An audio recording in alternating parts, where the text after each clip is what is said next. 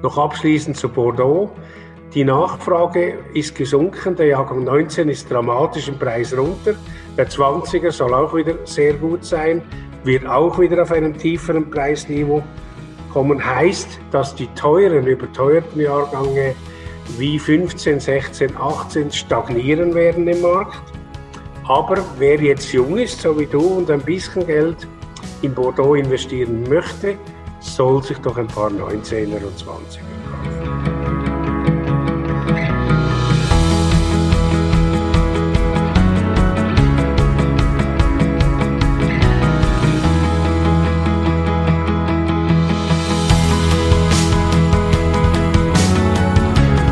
Herzlich willkommen zum Winzer Talk. Ich bin Daniel Bayer und das ist der Podcast zur Website wein-verstehen.de.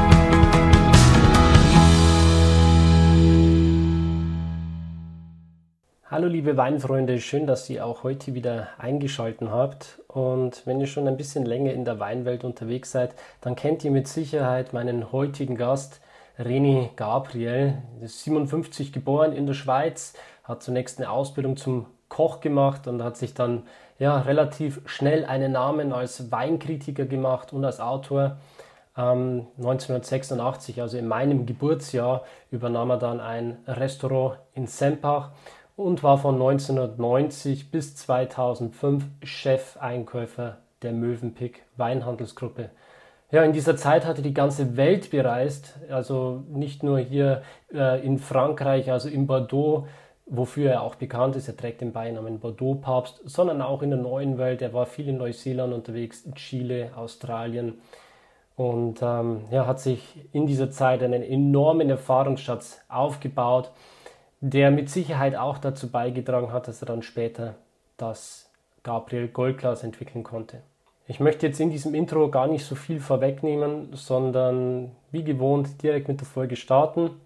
Ich wünsche dir ganz viel Spaß beim Zuhören und wenn du etwas in dieser Folge mitnehmen konntest, etwas dazulernen konntest, dann würde ich mich freuen, wenn du diese Folge auch mit deinen Freunden und Bekannten teilen würdest oder eine 5-Sterne-Bewertung bei iTunes da lassen würdest. Ja, und das ist ganz wichtig, dass es eine 5-Sterne-Bewertung gibt, denn bei iTunes bzw. Apple Podcast gibt es entweder nur alles oder nichts. Ich ähm, beobachte das immer wieder, dass auch bei anderen Podcasts wirklich oft diese vier oder drei Sterne Bewertung gegeben wird. Leute, bitte macht das nicht. Ähm, wenn ihr glaubt, der Podcast hat Tücken oder Mängel, dann ähm, teilt mir das gerne mit per Nachricht. Ihr könnt mich immer wieder auf Instagram erreichen. Aber diese 4, 3, 2 oder gar 1 Sterne Bewertung killen den Algorithmus. Das heißt, der Podcast wird nicht mehr ausgespielt. Für iTunes gibt es entweder nur gut oder schlecht. Leider ist es so. Und dementsprechend, ja, wenn ihr den Podcast gut findet, dann bewertet ihn bitte. Aber alles andere ist wirklich kontraproduktiv und schadet dem Algorithmus. Ja, das wollte ich einfach nur kurz angesprochen haben, denn ähm, ich finde auch andere Podcasts, die machen einen verdammt guten Job und ihr müsst euch mal vorstellen, ja, die Leute, die setzen sich wöchentlich oder zweiwöchentlich hin und nehmen so eine Podcast-Folge auf. Ja. So eine Podcast-Folge, die muss geskriptet werden, die ist durchdacht. Ähm, man trifft sich mit Leuten, man nimmt Fahrt, Fahrten auf sich und ja, strahlt den Podcast dann kostenlos aus für die Zuhörer. Und das Einzige, wofür sich eigentlich der Zuhörer dann im Endeffekt bedanken kann, ist wirklich diese Bewertung. Also diese fünf Sterne bei iTunes bei Spotify ist es ja gar nicht möglich. Oder halt dann die Folge eben auf Instagram oder Facebook zu teilen. Und ähm, ja, ich finde einfach, wenn man diesen Job schon so lange macht und äh, so viele Folgen ähm, produziert hat, ich meine mich damit jetzt gar nicht so persönlich, sondern auch für die anderen Wein-Podcasts. Ich habe mal angeschaut, was die anderen so haben. Ja? Wenn man so den Jan vom Weinstein-Podcast zum Beispiel anschaut, der einen so guten Job macht, der mich auch schon hier auf dem Podcast hatte, der hat noch nicht so viele Bewertungen, Leute. Lasst mal ein bisschen Liebe bei ihm. Der einzige Podcast, wo ich sage, der hat wirklich bombastische Bewertungen und die hat er auch voll verdient. Ja, das ist der Blindflug-Podcast mit Felix Bottmann und Sascha Redke. Die beiden haben mich ja auch schon vorgestellt in ihrem Podcast und ich will auch an dieser Stelle ein kurzes Shoutout geben. Ich habe mir auf meiner Fahrt nach Heidelberg das letzte Mal mit Sicherheit wieder drei Folgen am Stück angehört. Einfach Wahnsinn, was man da lernt. Es wird so toll und unterhaltsam rübergebracht, dieses Weinwissen, das die beiden haben. Und äh, ich finde, die beiden geben auch ein richtig gutes ähm, Zusammenspiel. Also ein Duett. Ne? Der Felix immer mit diesem geballten Weinwissen. Ähm, mit Sicherheit ein Mensch, der auch äh, ab und zu mal sehr ins Nerdige verfällt, aber gleichzeitig der Sascha, der dann wieder auf seiner, ja, auf seiner netten, humorvollen Art ähm, wieder Witz, Humor und Leichtigkeit in die Folgen reinbringt. Und so im Zusammenspiel entstehen einfach immer wieder Folgen, die für mich einfach Infotainment sind. Und ich freue mich so, dass es diesen Podcast gibt. Also lasst auch ein bisschen Liebe bei den beiden da. Kann ich nur empfehlen. Ähm, was, wenn wir schon dabei sind, Leute, ja, ich äh, mache das jetzt einfach mal. Auch der Original verkorkt Podcast mit Christoph Raffelt. Oh mein Gott, es ist also wirklich der Dinosaurier der Podcasts. Noch bevor, lange bevor es meinen Podcast gab, war Christoph Raffelt schon unterwegs und hat mit ähm, der damaligen Technik, die wirklich nicht gut war, schon seinen ersten Podcast aufgenommen. Und äh, ich bin erschüttert, ja. Er hat nur 48 Bewertungen auf iTunes. Mein Gott, Leute, lasst ein bisschen Liebe da, bitte. Der Mann hat es verdient. Der hat jetzt, ähm, ich glaube, über 150 Folgen schon. Also zumindest äh, steht es da in der Nummerierung OVP 151 äh, und nur 48 Bewertungen. Die sind zwar durch die Reihe wirklich gut und die meisten haben wirklich diese fünf Sterne gezogen, aber da ist noch deutlich Luft nach oben, Leute. Und wenn wir wollen, dass Wein in der Podcast-Landschaft prominenter wird, dass das Ganze wirklich auch ein bisschen äh, im Mainstream ausgespielt wird, dann brauchen wir gute Bewertungen. Da führt kein Weg dran vorbei. Und äh, die Podcasts, die ich euch jetzt genannt habe, sind Podcasts, die ich selbst auch anhöre, die ich ruhigen Gewissens empfehlen kann. Und ähm, ja, lasst ein bisschen Liebe da, Leute. Ansonsten habe ich mich jetzt ähm, ein bisschen verplappert, aber ich hoffe, das ist in Ordnung für euch, wenn ich hier auch mal einfach drauf äh, losplappere. Immerhin erscheinen hier alle zwei Wochen Folgen und das jetzt seit dem Jahr 2018. Ja, in diesem Sinne, Leute,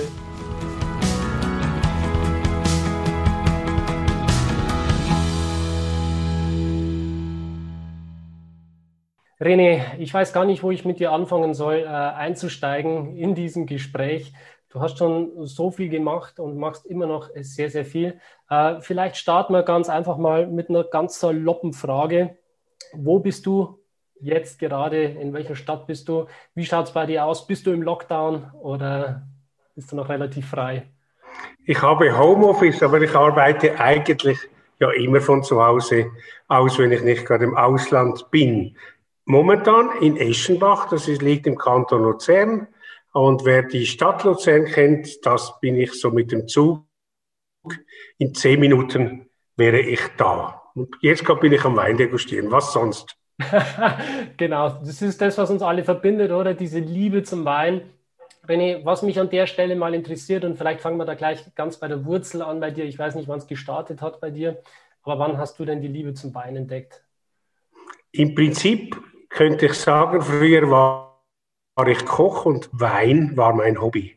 Und heute ist es umgekehrt, obwohl ich ja, muss auch sagen, so mit einem Fußstapfen schon im Pensionistenalter bin. Also ich habe Koch gelernt und in der Lehre haben alle Kochstiften, wir sagen zu den Lehrlingen Stiften, die haben eigentlich dann Bier gesoffen, wenn sie irgendwo gegessen, zum Essen gegangen sind und ich habe damals schon irgendeinen Wein getrunken. Also nicht wahnsinnig was, aber der Wein war bei mir immer schon früh im Vordergrund.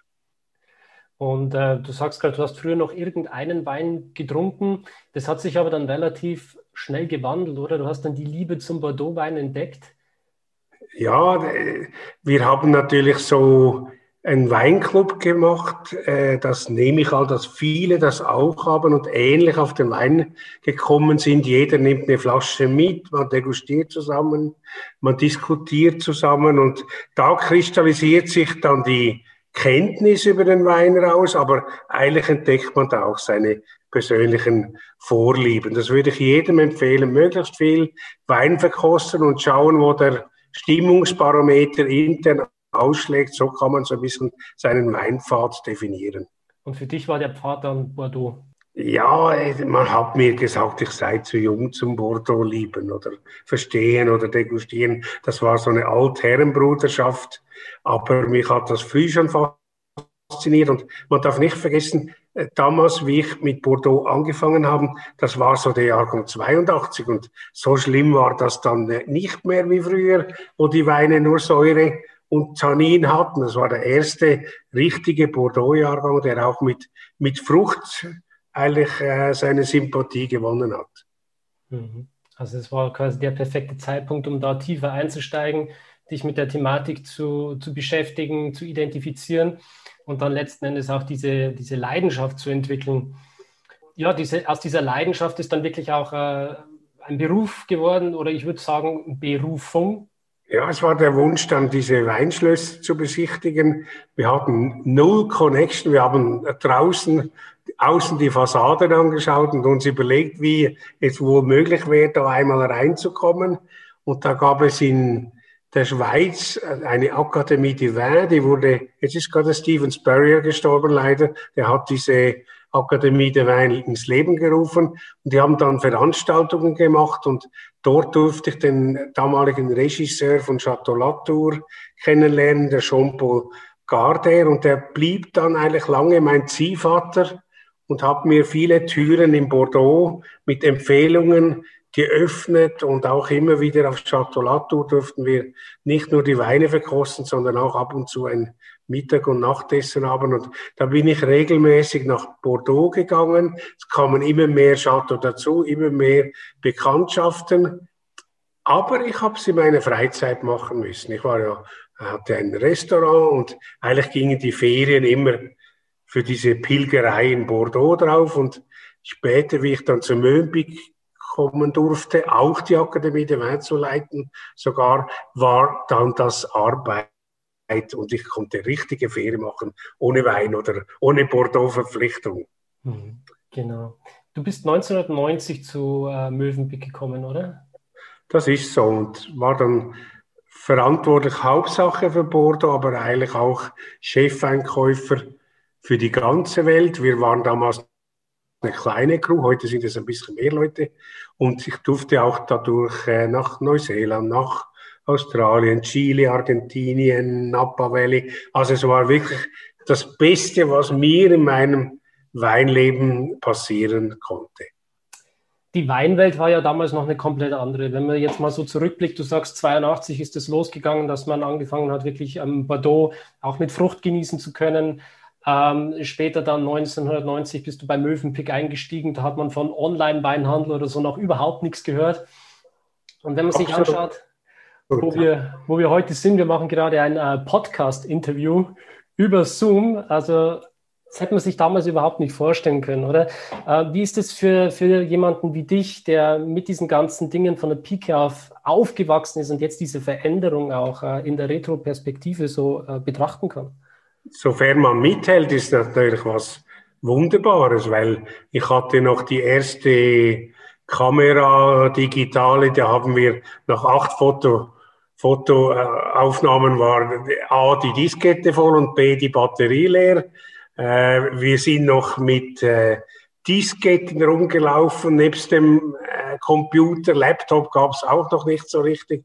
Es war völlig mühsam und heute ist es eigentlich für jeden, der jetzt einsteigt, ein Eldorado. Aber es gibt nicht nur viel mehr neue Weine, es gibt auch viel mehr neue Berichterstatter. Und jeder ist heute ein kleiner Parker und degustiert mit 96 Pluspunkten und weiß Gott was. Und es ist sehr viel schwieriger, eine Beachtung zu finden, obwohl es einfacher ist, ins Netz zu gelangen. Mhm. Du hast ja auch ähm, verschiedene Bücher geschrieben, du hast den Weinwisser ins Leben gerufen und ähm, sehr, sehr, also wirklich sehr viele Weine verkostet, bewertet. Und ähm, mich würde mal interessieren, du, du gehst ja dabei nicht nach diesem Parker-System, nach diesem klassischen System vor, soweit ich das weiß, sondern nach dem COS-System. Ja, das ist äh, einfach noch bei mir so geblieben und ich finde, Weinverkosten ist nicht so digital, dass man genau definieren kann, ob jetzt dieser Wein 91 oder 92 Punkte hat. Und ich finde auch, die Weinwelt hat sich, wie auch die Marketingwelt, darum herum viel zu fest auf diese Punktezahlen fokussiert. Das ist eigentlich das Letzte bei einer Weinbeschreibung sind die Punkte. Das kommt ganz am Schluss. Und ich finde, substanziell ist es wichtiger, was man denn zu dem Wein sagt. Und äh, da ist das Auge, die Nase, der Gaumen und die Punkte. Aber für mich ist eigentlich zwischen den Punkten und dem Gaumen diese Konklusion, diese Erklärung, diese Vergleichbarkeit, eine Kaufempfehlung, da ist das große Potenzial eines, äh, sagen wir, Berichterstatters, wenn wir das so einem Degustator sagen wollen. Und äh, das wird komplett vernachlässigt, äh, weil sie es vielleicht nicht können oder äh, sich nicht getrauen. Und es, es, es gibt sensationelle Degustatoren, aber die können nicht schreiben. Die können keinen Wein beschreiben, die können nicht aufstehen. Und ich bin ja nicht ein Prinzip dieser digitale Analytiker, sondern ich bin äh, ein äh, Wein-Entertainer. Ich bringe meine Informationen mit ein bisschen Humor, verpacke ich das und äh, das mögen die Leute mehr wie dieses Önologiegequatsche von äh, Säure, Tannin und weiß Gott was. Also, das ist eher äh, langweilig oder Inzucht für die Önologen. Das sollte gar nicht zum Publikum vordringen. Ähm, ich glaube, wenn man gerade diese, diese sehr analytische Weinsprache verwendet, wo man wirklich nur irgendwelche Aromen in den Raum schmeißt, ohne das irgendwie äh, zu verpacken oder zu beschreiben, dann geht auch irgendwo die Leidenschaft verloren.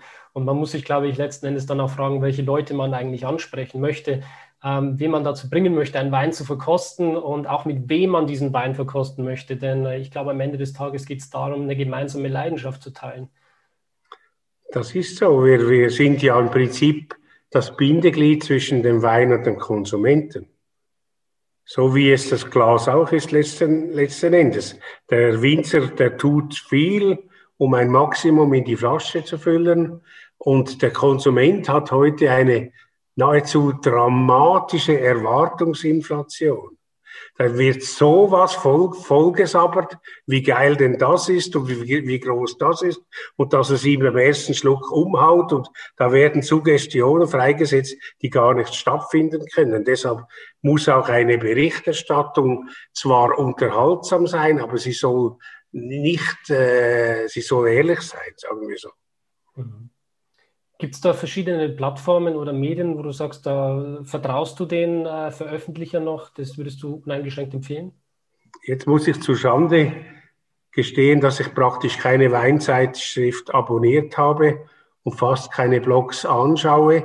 Äh, vielleicht ist es Faulheit, sicher nicht Voreingenommenheit, aber ich möchte auch möglichst äh, nicht beeinflusst werden von, von anderen. Ich sage, jeder macht es auf seine Art und der Erfolg gibt ihm Recht. Und du hast ja vorher erwähnt, dass ich bei der Akademie der Weine, ich habe Bücher geschrieben, ich war Einkaufschef, ich habe Weinreisen gemacht, ich veranstalte, sofern es der Covid zulässt, momentan mache ich mehr Absagen wie Zusagen, ja. äh, äh, Weindegustationen. Und das ist natürlich schon eine Summe von verschiedenen Dingen, die mich im Markt schon etwas äh, etabliert haben wo es letztendlich halt schon wenige gibt, die diesen Leistungsausweis äh, erbringen können.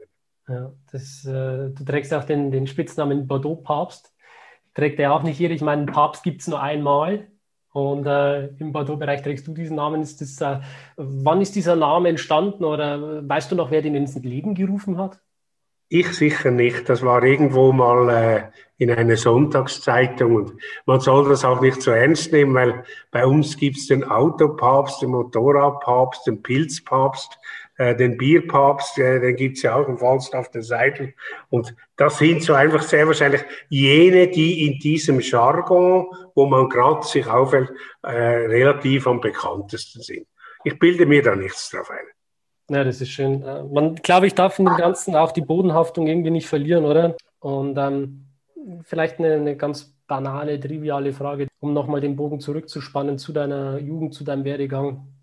Wenn du jetzt nochmal zurückblickst auf das, was du schon erlebt hast in deinem Leben und du hast jetzt die Möglichkeit, deinem 18-jährigen Ich nochmal einen Tipp, einen Ratschlag zu geben, welcher wäre das?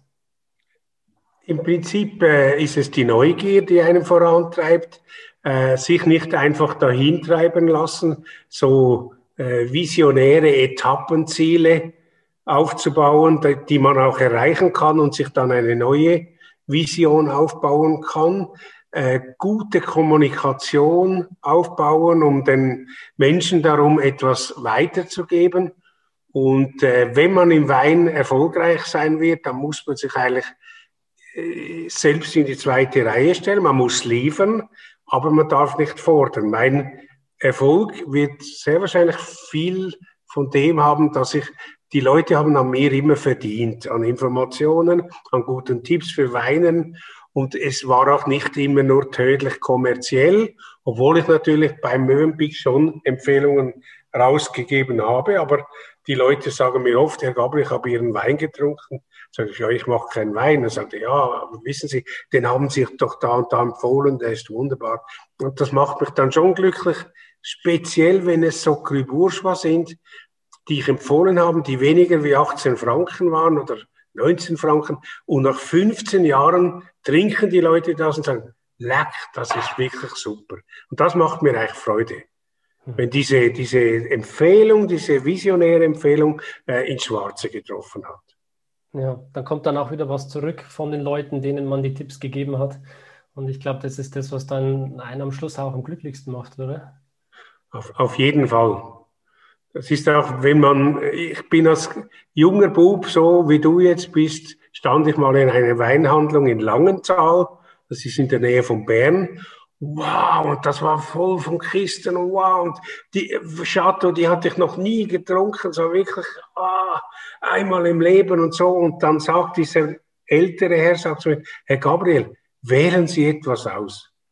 Und ich hatte damals noch keinen Chateau Latour, ich hatte noch keinen Lafitte, keinen Chevrolet, keinen Premier, aber ich habe mich nicht getraut. Und dann habe ich gesagt, ja, dieser Chateau La Conseillante 1970. Ich sagte, ja, kein Problem, ruft die Flasche auf, schenkt ein, wir trinken das Ding. Ich hätte alles haben können. Und wenn wieder mal so ein junger Typ bei mir im Keller kommt, wie, wenn du zu mir in den Keller kommst und sagst, wow, das hatte ich noch nie, dann würde ich sagen, komm, es ist mir eine Ehre und eine Freude, mit dir den ersten Chateau Latour zu trinken. Da wäre ich auf jeden Fall dabei. Hatte ich noch nicht das Vergnügen. Ah, ein Traum. Also ich, ich würde mich da unglaublich geehrt fühlen. Leider ist es momentan nicht wirklich möglich. Es ist schon was, was mich auch äh, sehr, sehr belastet momentan, weil eigentlich ähm, als Weinblogger, ich mache das Ganze jetzt seit äh, fünf Jahren, ist es schon so, dass ich vor allem von meinen Reisen äh, die Leidenschaft äh, äh, nehme und umwandle. Also diese Energie entsteht bei mir vor allem dadurch, dass ich den Kontakt mit den Winzern habe, dass ich im Weingarten stehe, die Reben sehe, wie wird der Wein gemacht, von wem wird der Wein gemacht.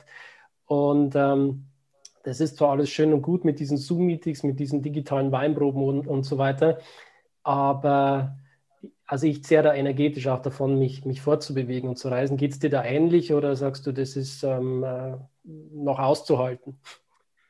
Ich habe den großen Vorteil, dass ich äh, überall schon war, wie schon gesagt, auf den Reisen. Und wir haben die ganze Welt x-mal bereist, auch in China und so. Und momentan sage ich, Gottlob habe ich das gemacht, als ich noch fit war, als es noch ging. Und die Reiseziele beim Älterwerden werden dann auch kleiner. Äh, stell dir vor, wir hätten die Alternative vom Zoom nicht, äh, wo wir wenigstens die Leute virtuell treffen können. Und das ist ja auch ein kleiner Trost. Und man muss sich auch selber an der Nase nehmen. Man hätte ja jetzt auch Zeit, die Freunde und Verwandten mal anzurufen und richtig miteinander zu reden, so, so mit einem Gespräch und weiß Gott was. Und, und äh, das wird dann auch nicht gemacht. Man gerät durch diesen scheiß Covid in eine Lethargie, wo man sich immer wieder an der Nase nehmen muss. Und ich habe einen Wein, äh, wir haben Weinwandern gegründet, wo wir immer jetzt, wir dürfen in der Schweiz momentan mit fünf, nachher dann mit zehn Personen äh, wieder kleinere private Treffen machen. Und da hat jeder eine Flasche Wein mitgenommen, sind wir zuerst wandern gegangen, haben einen Wein zusammen getrunken und äh, ich bin froh, dass daraus Geschichten entstanden sind, weil ich muss ja mein Portal auch füttern. Die Leute zahlen für ihr Abonnement, die möchten auch gerne PDF-Berichte und da muss man halt auch ein bisschen im Chaos drin ein bisschen kreativ sein und äh, äh, nicht gerade den Kopf in den Sand stecken, sondern es ist schon allerlei möglich, aber natürlich nicht viel. Aber das wenige, was man machen kann, sollte man tun und da muss man auch ein bisschen Eigeninitiative ergreifen, damit es dann passiert. Mhm. Absolut. René, ähm, du bist mir damals äh, bekannt geworden durch, deine, durch dein Glas, durch das Gabriel-Glas.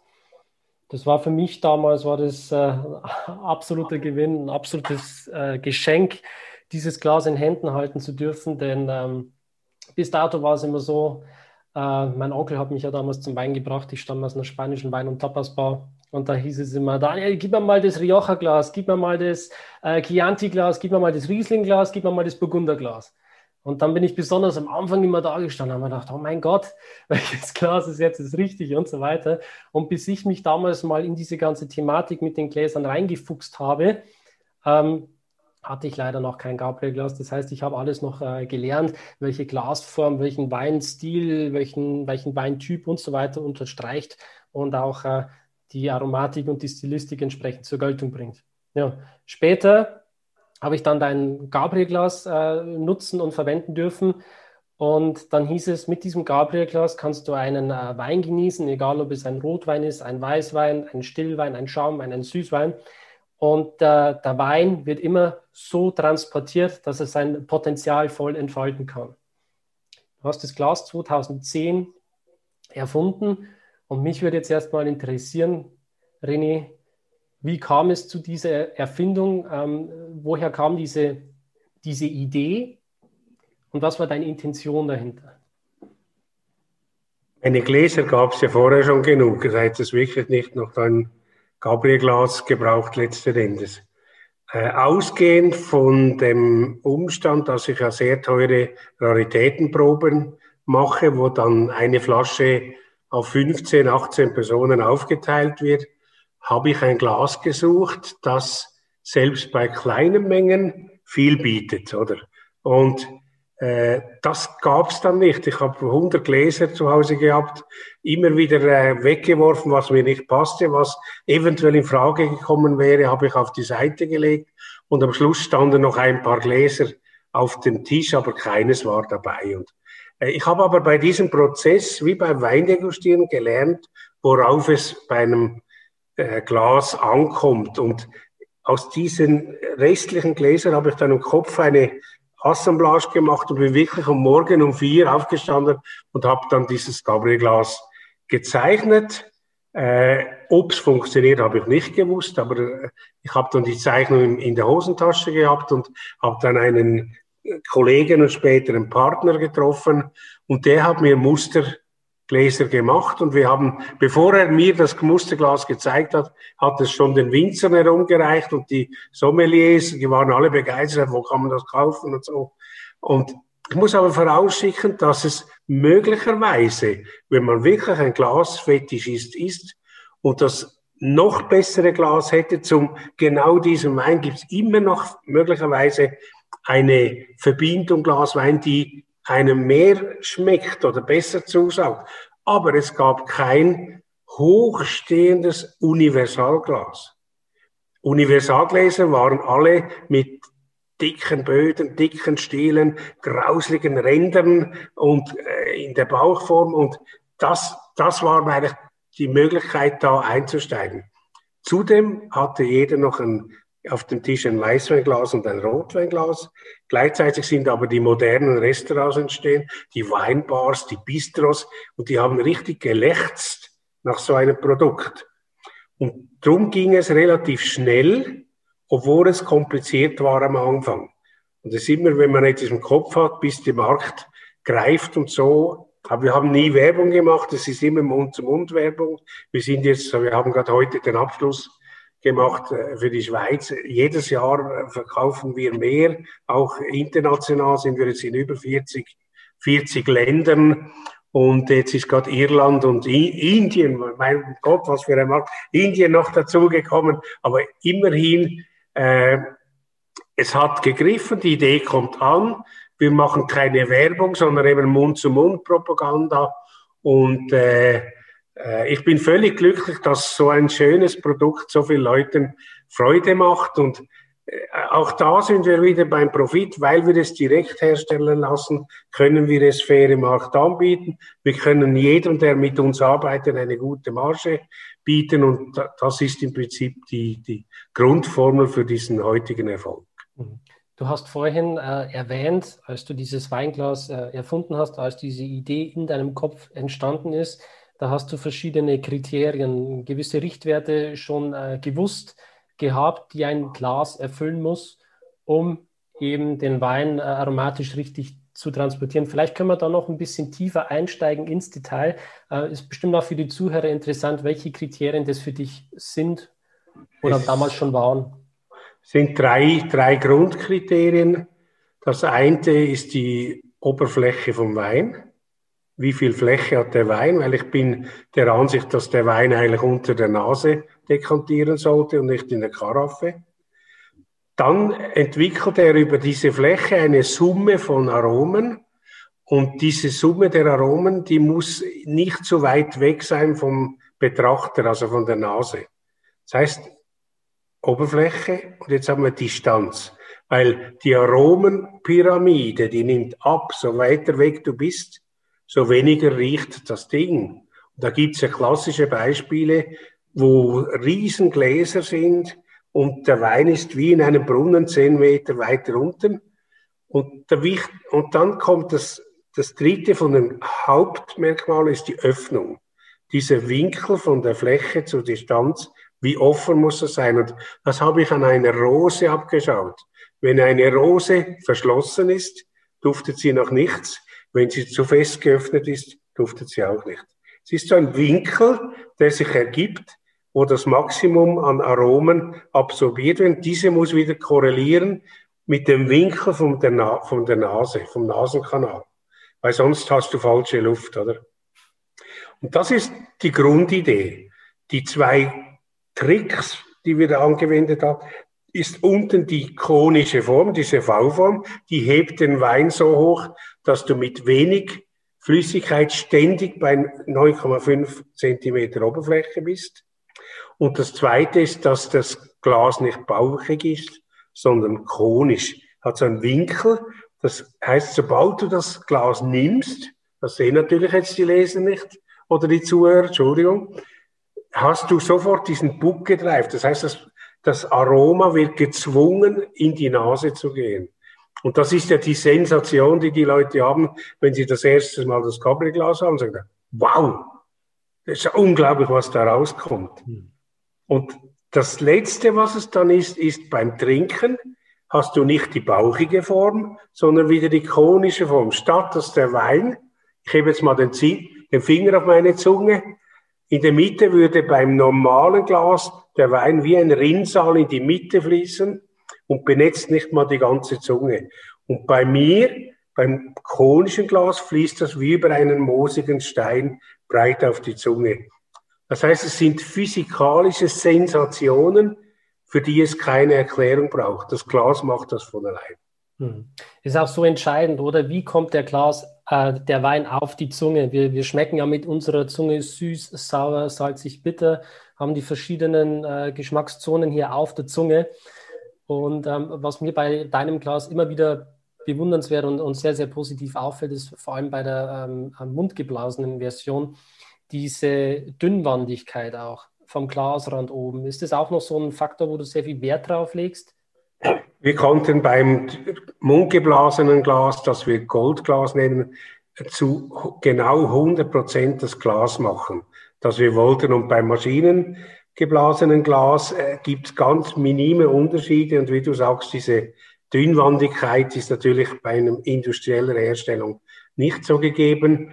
Und deshalb ist natürlich das sogenannte Goldglas auch für mich das Non-Plus-Ultra. Und ein Weinglas ist immer dann gut, wenn man es gar nicht bemerkt.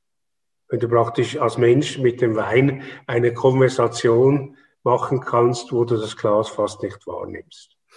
Weniger ist mehr. Trinkst du heute alle Weine aus dem Gabriel-Glas oder gibt es noch so ein, zwei Typen, wo du sagst, da nehme ich dann doch lieber ein anderes?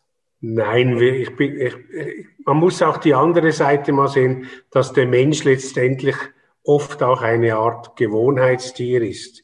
Das heißt, er liebt eine Basis, die ihm zusagt, indem er sich wohlfühlt in der Wohnung, in der Partnerschaft, sein Auto geil findet, äh, das, die, das Essen, das er zubereitet. So, er weiß, was ihm schmeckt und äh, ich, ich, zitiere äh, oft so diese äh, Gläserdegustationen, wo ein Glashersteller dem Betrachter zeigt, wie wichtig das, das Glas ist und dann nimmt er einen Wein und tut den in zehn verschiedene Gläser mit der Reaktion, dass der Betrachter oder derjenige, der diese zehn Gläser vor sich hat, völlig konfus ist, völlig überfordert und eigentlich in die Unsicherheit kommt, ja, welches Glas hätte ich jetzt da nehmen sollen? Da sind wir wieder bei der Gretchenfrage, bei dem Rioja-Glas und so von der Weinbar.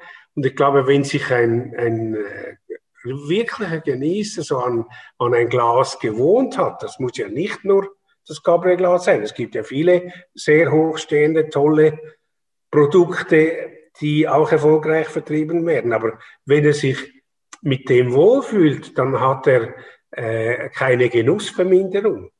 Weil das Schlimmste sind ja diese Hintergedanken. Eigentlich will ich vollends, vollumfänglich genießen, open-hearted, mit offenem Herzen. Und dann kommen mir diese Zweifel.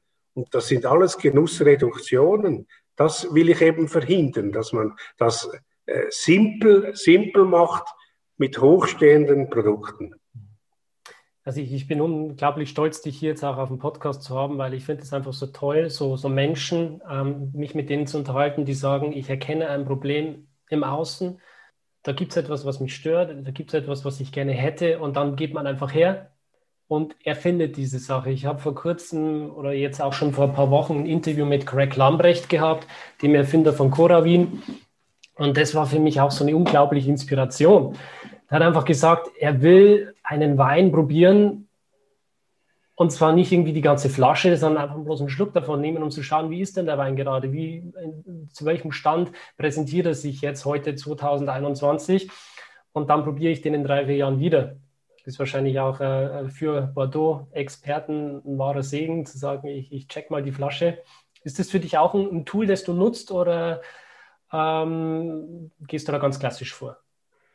Man hat mich mal gefragt bei einem Kurs der Akademie de Vin, da habe ich auch die Bordeaux-Kurse geleitet, der Gabriel, was, was, soll, was soll ich machen, wenn ich eine Flasche nicht selber ganz trinken soll. Und da habe ich gesagt, keine Ahnung.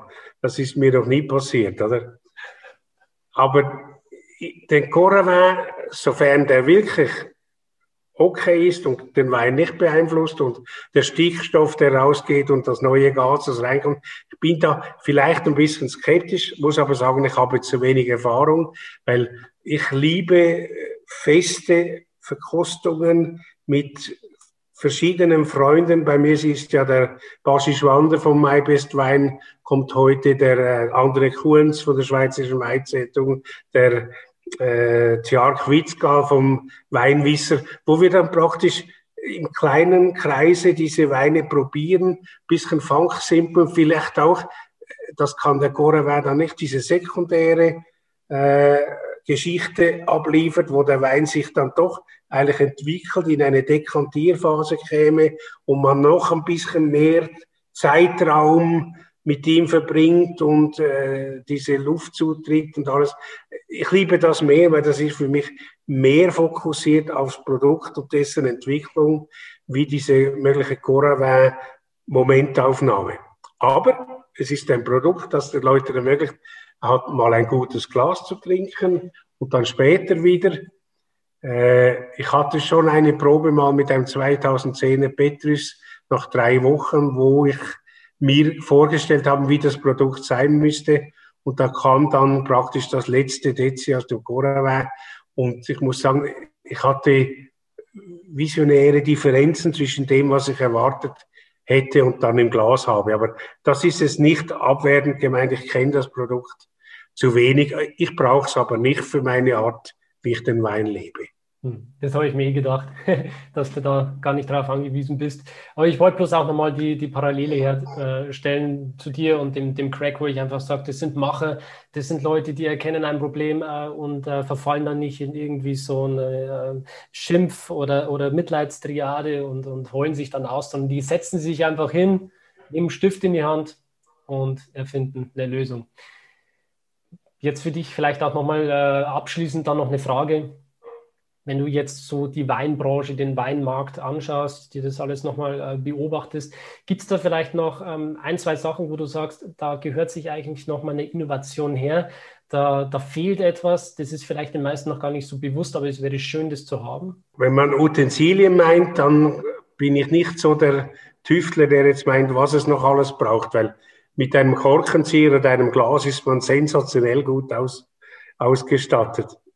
Meine Arbeit geht eher dahingehend, dass ich da und dort wieder einen Wein entdecke oder wieder entdecke und dann darüber schreibe, auch wieder im Hinblick auf den Nutzen vom Konsumenten. Wir verkosten heute 13 Jahrgänge von Eau Barge Liberal, das ist ein Pauillac, ist ein fünftes Gewächs, kann man im Markt kaufen. Viele Jahrgänge unter 50 Euro und der dümpelt einfach dahin und bleibt irgendwie nicht so entdeckt. Und das finde ich jetzt ist wieder mal was Spannendes. Etwas, was 1855 klassifiziert wurde, heute die Claire Villard macht, habe mit ihr kurz äh, heute Morgen telefoniert, die völlig biodynamisch und so, und hat einen, wirklich ein, ein tender loving care für ihr Produkt und, und äh, wird im Markt noch nicht wahrgenommen, obwohl es seit vielen Jahren tolle Weine macht. Da, da lege ich die Hand drauf. Aber es ist auch eine Gefahr, dass die Leute mir Weine schicken mit der Bitte um einen kleinen Kommentar. In der Hochblüte waren es 300 Flaschen, die einfach geliefert wurde. Da muss ich noch Zoll und weiß Gott was zahlen für diese unaufgeforderten Flaschen. Das habe ich jetzt eliminiert. Ich will nicht mehr schreiben müssen. Alles, was ich mache, mache ich freiwillig.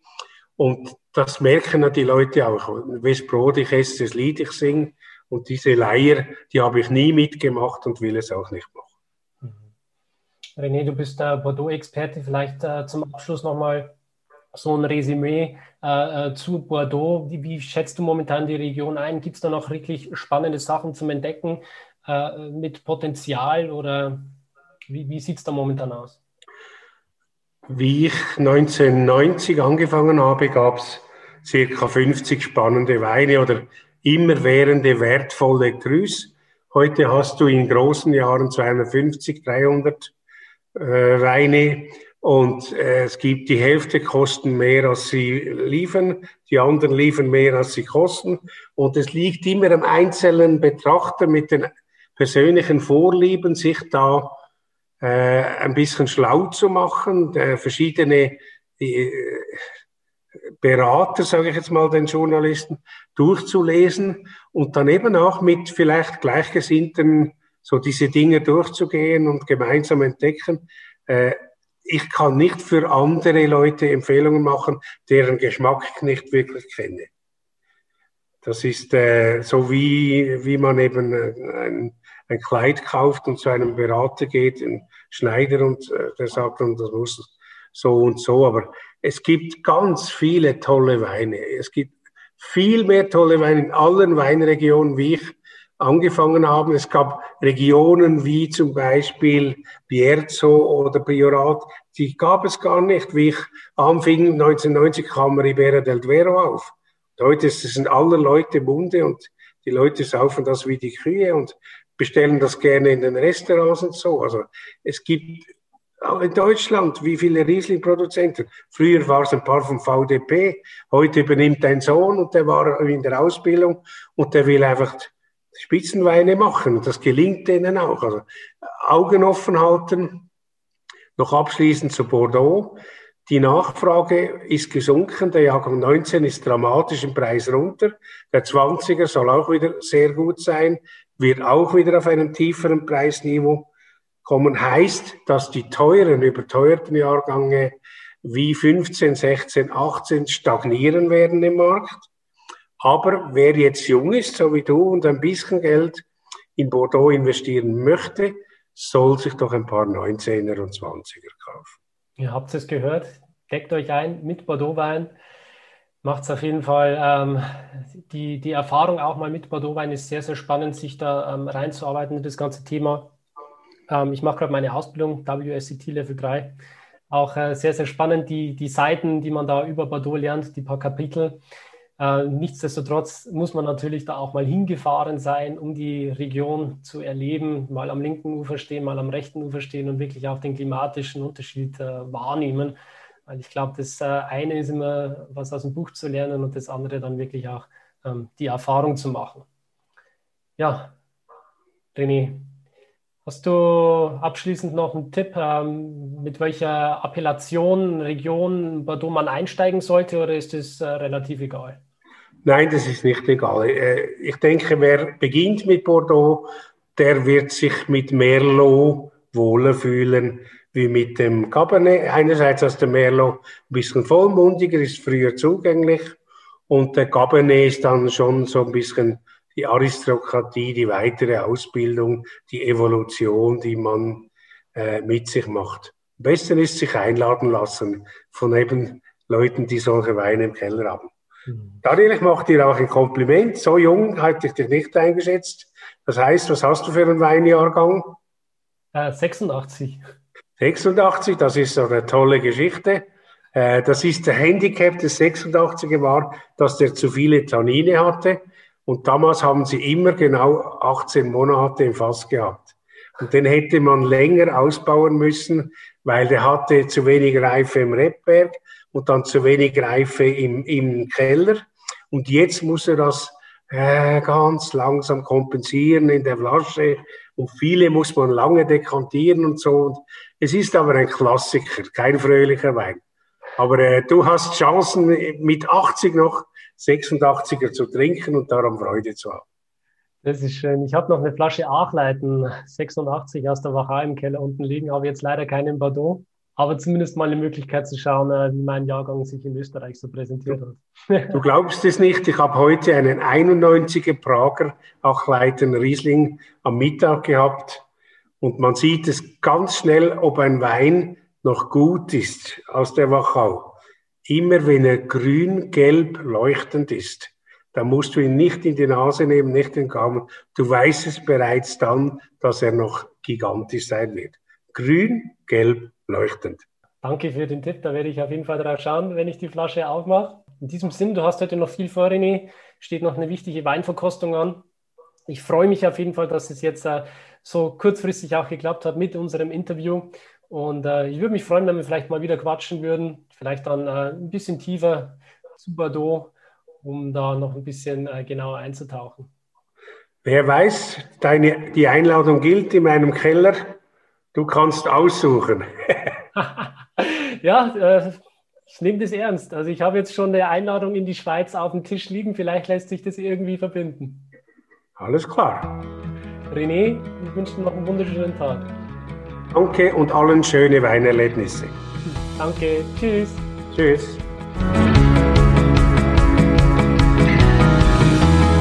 Schön, dass du dabei warst. Wenn dir dieser Podcast gefallen hat, dann bewerte mich auf iTunes.